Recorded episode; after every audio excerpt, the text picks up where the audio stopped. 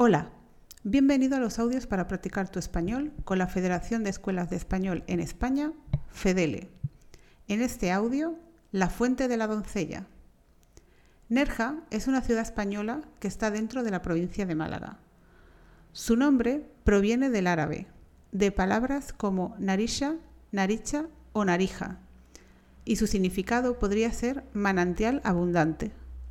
Y en honor a su nombre os contaremos la siguiente leyenda de esta preciosa ciudad. Hace mucho tiempo, junto al paraje conocido como el Pago de Tetuán, próximo a la playa de Burriana, había una fuente de cuyas aguas solía beber una mujer.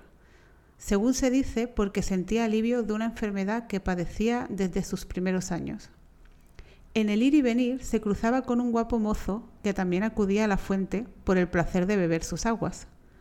El tiempo hizo que entre ellos naciera una amistad de la que pronto surgió el amor. Y aunque el apuesto muchacho le propuso el matrimonio, ella, consciente de su enfermedad, no quiso aceptar el compromiso.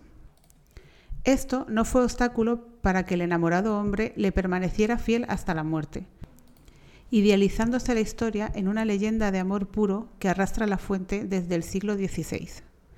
Esta ciudad no solo tiene leyendas interesantes, sino también muchas escuelas muy famosas. Por este motivo es el lugar perfecto para aprender español y puedes hacerlo en el Centro de Idiomas Quorum. Esta escuela en Nerja te ayudará con tu español. Visita su web en www.quorumspain.com. ¿Has entendido el audio? ¿Dónde está Nerja? ¿En Zaragoza? ¿En Málaga? ¿Por qué bebía la mujer de la fuente? ¿Para sentir alivio de su enfermedad? ¿Porque tenía sed?